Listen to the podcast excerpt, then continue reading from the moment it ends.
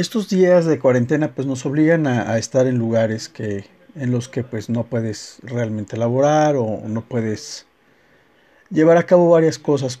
No sé llevar ciertas terapias este sobre todo psicológicas o emocionales. Eh, también pues no ha dado pie a que haya buenos empleos porque los empleos que hay, que hay este muchos son eventuales, este, o son fraudes, o no te pagan lo que es, o etcétera, etcétera. Bueno, eh, el tema no es ese, el tema es algo un poquito más emocional y psicológico, y es el de las personas que se aprovechan, porque ahí va algo, ahí va algo bien curioso. Todo el mundo hablamos de las fallas de las personas, todo el mundo hablamos de sus inseguridades, de sus miedos, de su falta de decisión, de, o de sus decisiones malas, ¿sí? Todo el mundo hablamos, hablamos de eso, ¿sí? Muchas de estas personas, entre ellas me cuento yo, ¿sí? Y no es por victimizarme, ni tampoco hacerme el, el mártir en este sentido, pero siempre queremos redimir las cosas haciendo lo que los demás quieren o consecuentando lo que los demás quieren hacer o apoyando sus ideas, sus ideologías o sus filosofías o no sé, no sé, hay mil, mil cosas que, que, que hacemos simplemente para volver a ser aceptados porque al haber cometido tantos errores a lo largo de nuestras vidas, nos sentimos culpables y esa culpa no nos deja no nos deja vivir tranquilos y lo peor es que esa misma culpa hace que nosotros queramos ser condescendientes, que queramos ser complacientes, que queramos hacer muchas cosas que, que, realmente no deberíamos hacer, ¿sí? Y la cuestión aquí es que la gente nos dice que nosotros estamos mal y sí, sí lo estamos, sí estamos mal, sí, sí tenemos un problema, ¿no? O muchos problemas en este, en este caso. Pero, ¿qué hay de la gente que, que se aprovecha de ello? ¿Qué hay de la gente que comete errores, ¿sí? Y hace que uno también los cometa estando con ellos, ¿sí? Y sobre todo hablo en cuestión de pareja y familia. En cuestión de pareja y familia. Tú, tú eres alguien que eres culpable de, Durante toda tu vida has sido culpable de esto y aquello y aquello. Y pues bueno, en aquel tiempo, en aquellos días no existía lo que hay ahora, que son todos esos gurús buena onda que han salido, que yo, para mí, qué bueno que han salido porque es una bendición para las personas que tienen la oportunidad y la posibilidad y el tiempo de poder estarlos viendo y poderse sanar. Qué bueno. Pero en aquellos tiempos no existía. Entonces, somos gente que arrastramos muchas cosas. Y, pero, ¿qué hay de esa gente? ¿Qué hay de esa gente que, que, que, que al verte en ese, en ese, en esa situación, al ver que eres una persona que difícilmente va a rebatir, ¿sí? Y que eres una persona tan, tan cobarde, porque eso es lo que somos, ¿sí? Al final del día, eso, es lo que somos nosotros, ese tipo de personas que somos así, que consecuentamos todo. Somos cobardes, ¿sí? Y miedosos. Pero ¿qué hay de esa gente que se aprovecha de los cobardes y miedosos? ¿Cómo les llamas tú? ¿Sabes, ¿Saben por qué lo digo? Porque es muy fácil responsabilizarnos a los cobardes de habernos metido en los problemas que, que nos metemos cuando otras personas consecuentan o son las que hacen que cometamos ese tipo de errores, al ser ellos quienes se imponen, ¿sí? de una u otra forma,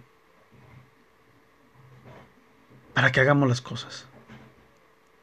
Y saben que es bien fácil apuntar con un dedo a alguien que se equivocó que a alguien que provoca que una persona débil de carácter y de mente, ¿sí?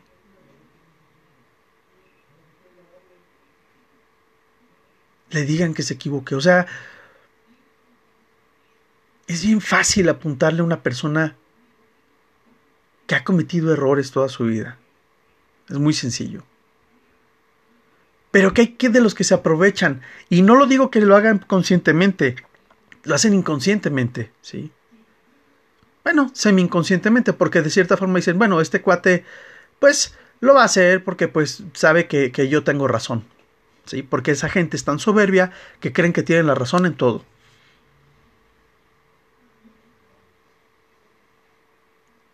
Y te ven los defectos. ¿Y saben por qué estoy hablando de esto? Porque yo estoy cansado de que a las personas como yo nos vean todos los defectos del mundo. ¿Dónde están los defectos de los demás? ¿No los tienen? O ellos tienen el privilegio de que no se les apunte con un dedo y que no se les juzgue. Porque a nosotros, al tipo de personas que son como yo, siempre se nos juzga. Siempre. Tú eres así, tú eres asá, tú eres un llorón, tú eres un marica, tú eres un este cobarde, tú eres un infiel, tú eres un esto, tú eres un inseguro, tú eres un eh, sí, todo, todo eso se la pasan apuntando con un maldito dedo a la gente, que es como yo.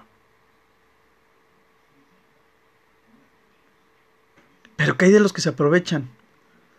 No es de cobardes aprovecharse de algo así. De soberbios de gente que se quiere imponer y que a fuerzas quiere quiere hacer que al final del día ellos son los que se quieren sentir víctimas. Me hicieron esto. Ay, pasó esto. Pasó lo otro. Y luego encima de eso, encima de eso, te culpan de cosas que no estás haciendo. y de lo que haces, y que si lloras eres esto, y que si te enojas eres aquello, que si estás contento, porque estás tan contento? No les importa lo que uno sufre.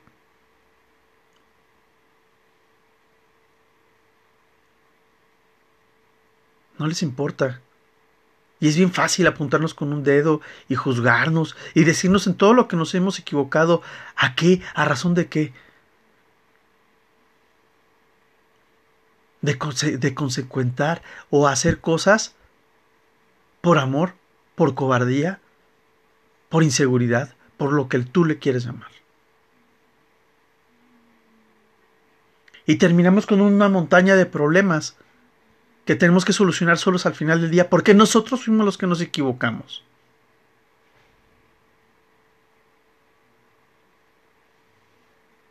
¿Saben qué? Sí se cansa uno. Y en ese cansancio despierta uno. Y en ese despertar se acaba el cobarde, y se acaba el miedoso, y se acaba el inseguro. Y es liberador. Yo no sé qué tanto, qué tanto porque yo, no, yo a pesar de que estuve viendo varios programas, sobre todo un, un, este, un podcast y, programa de YouTube que se llama Radio Nanda con el señor Ricardo Ponce, que no he tenido chance de, de seguir sanando con él. ¿sí? Yo no sé qué tanto lo vean las personas, pero saben que yo ahorita quiero hablarles desde mi experiencia. Desde mi experiencia, les voy a decir que un día te cansas y ese día te levantas y ese día dejas de ser la persona que todos los demás manipulan de todas las formas posibles. ¿Saben por qué? Porque la gente cuando te ve así, que eres así, que eres alguien que se ha equivocado,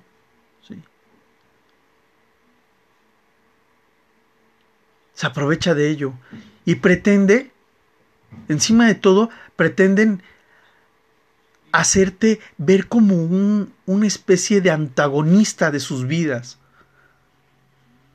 Como que no sabes esto, como que no sabes. A mí me acaban de decir que yo no sé amar.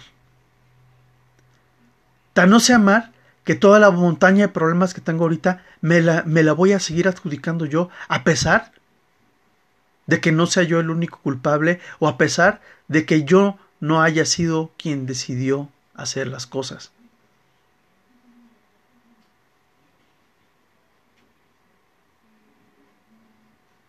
Ahorita yo estoy, les voy a poner un ejemplo, fíjense cómo sería, cómo sería este ejemplo. Imaginen que ustedes viven en una colonia, mm, este, zona, así medio, medio difícil. De repente van en la calle. ustedes saben que ustedes, eh, la gente sabe que ustedes son tranquilos, que ustedes tratan de no meterse, no, no, este, no hacen denuncias porque pues la policía nunca llega y eso es un hecho y es una verdad. Nunca llegan.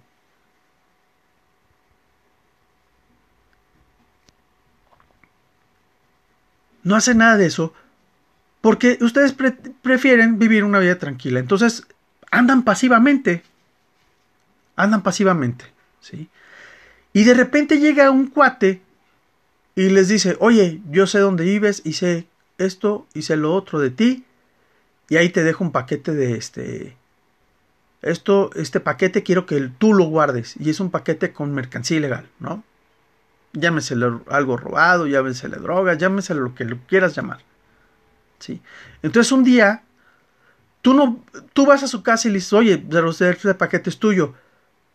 Ya hablamos de, ya te dije qué es lo que va a pasar si tú no guardas ese paquete. Ok. Y tienes que guardar el paquete. Y resulta que te agarran a ti. Te agarran a ti con ese paquete y el que tiene el, problema eres tú. Y tú vas a estar diciendo, oye, pero si ese cuate fue el que me lo dejó a mí. Sí, pero el paquete tú lo tenías. ¿Sí? Es, es, esta la situación, es esta misma que yo tengo.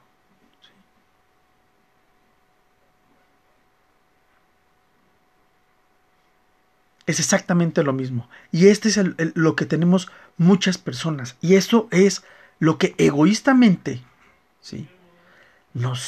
Por cualquier cosa, somos el malo en la película. Ya basta. Ya basta que si fui mentiroso, que si fui un mitómano, que si inventé, que si no, que si engañé, que si... Eso... Eso te queda como un estigma. Te queda como una...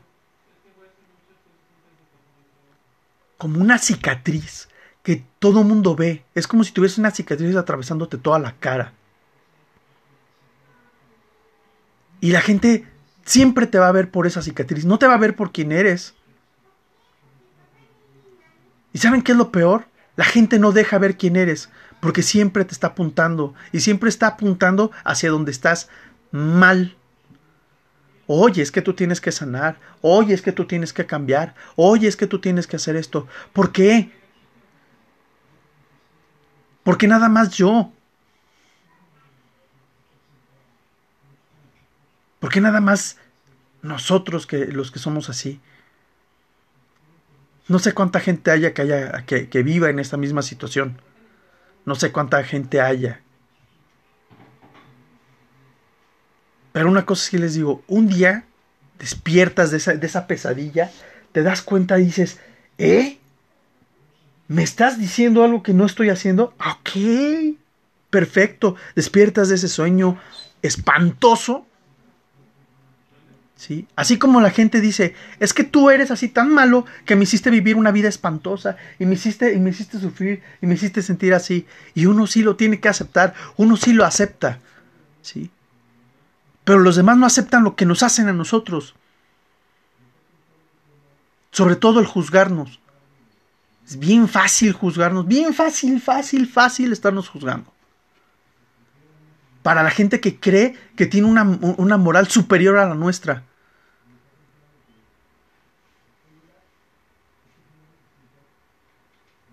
Pero un día te das cuenta. Y ese día te despiertas y ese día dices, hey,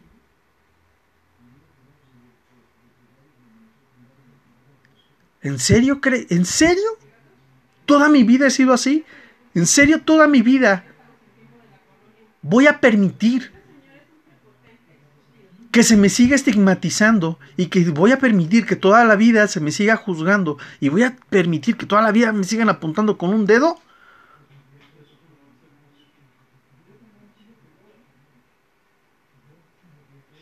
No, la verdad es que no. La verdad es que por lo menos yo, ya me cansé.